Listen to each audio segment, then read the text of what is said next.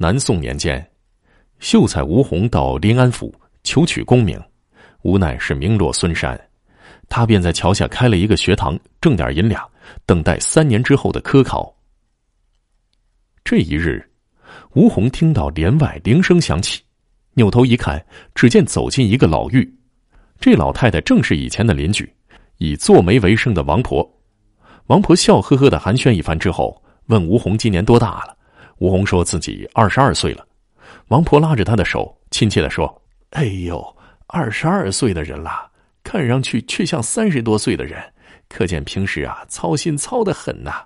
依我看，不如寻个小娘子作伴儿吧。”吴红悠悠的叹道：“哎呀，我倒也是想啊，却没遇到合意的人。”王婆一拍手说。谁说没有？这里便有一位，一千贯钱嫁妆，带个陪嫁丫头，模样标致，乐器是样样精通。从官宦人家出来，一心要嫁个读书人。吴红听了之后，喜不自胜，忙问究竟。王婆说：“这小娘子啊，是从秦太师傅三通判家里出来的，求亲的人是络绎不绝，可她一个也看不上眼儿，说一定要嫁个读书人，别人都叫她李月娘。”平时啊，住在白燕池陈干娘家里。正说着，风吹起布帘门外有一个人路过。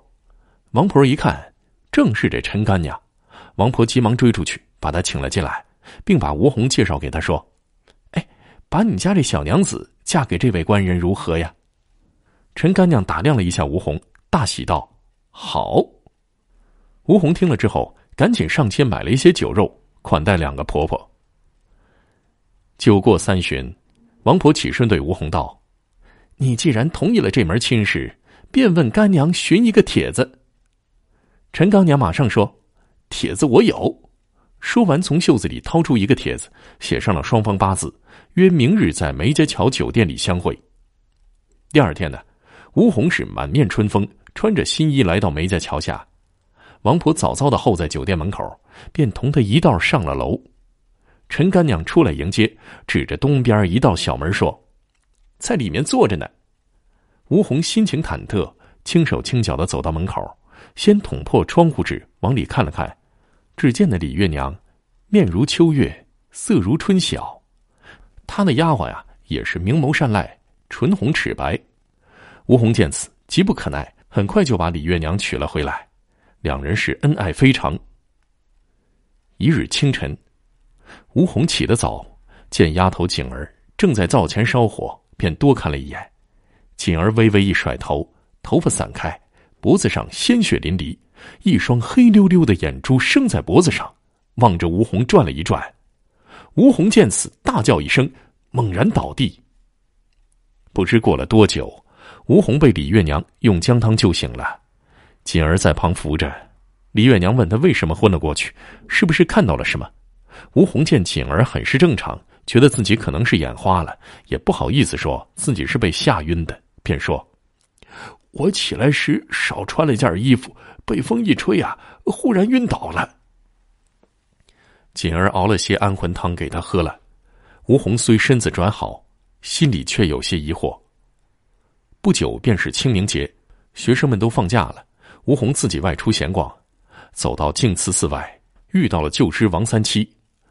王三七嫉妒吴红娶了一个美貌娘子，便想戏弄他，拉他去家里喝酒。到了傍晚，吴红起身作别，王七三拉住他劝道：“哎，再来一杯，我和你去九里松妓女家里睡一晚。”吴红心里不乐意，可这时候城门已关，想回也回不去了。吴红无奈，只好和王七三一起走。没走多远，天色阴沉下来。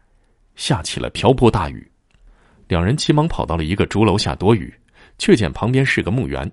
突然，从大雨里跑出来一个狱卒打扮的人，跳过竹篱笆，到了墓园里，走到墓堆上敲道：“朱小四，今天有人找你，快快出来！”墓里传来一声悠悠的回音：“阿公，小四来了。”说完。墓上黄土剥落，棺材裂开，从里面跳出一个人来，跟在了狱卒身后，便走了。吴红和王七三吓得双腿发抖，面色惨白，终于挨到了雨停，发疯似的往前跑。两个人跑到一个破败的山神庙里，慌忙把门关了，用身体抵着庙门，气也不敢喘，却听到外面有人叫喊：“打死我好了！”另一个人喊道：“你这小鬼，许了我人情又不还我，怎么不打你？”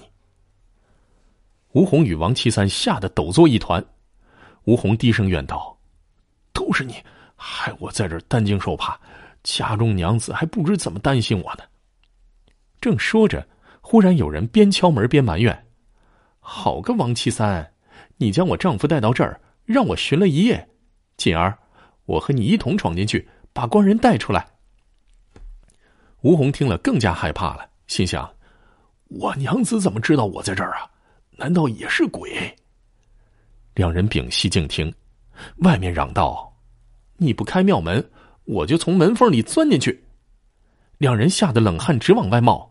又听外面说：“夫人，我看不如我们先回，官人明日自会回来的。”李月娘想了想，便对门内喊道：“我且回去，明天你务必送我丈夫回来。”等了一会儿，听门外没了动静，王七三这才舒了口气，对吴红说：“嘿，你家里这老婆和锦儿啊，都是鬼，这儿啊也不是人待的地儿啊，我们赶紧走吧。”两人打开庙门一看，已是五更天了，天还没亮，路上一个行人都没有。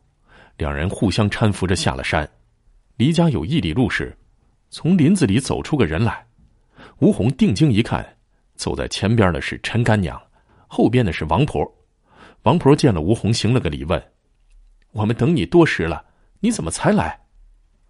吴红和王七三见了，大惊：“嘿，这两个婆子也是鬼！”说完，就用尽了全身力气飞奔下山。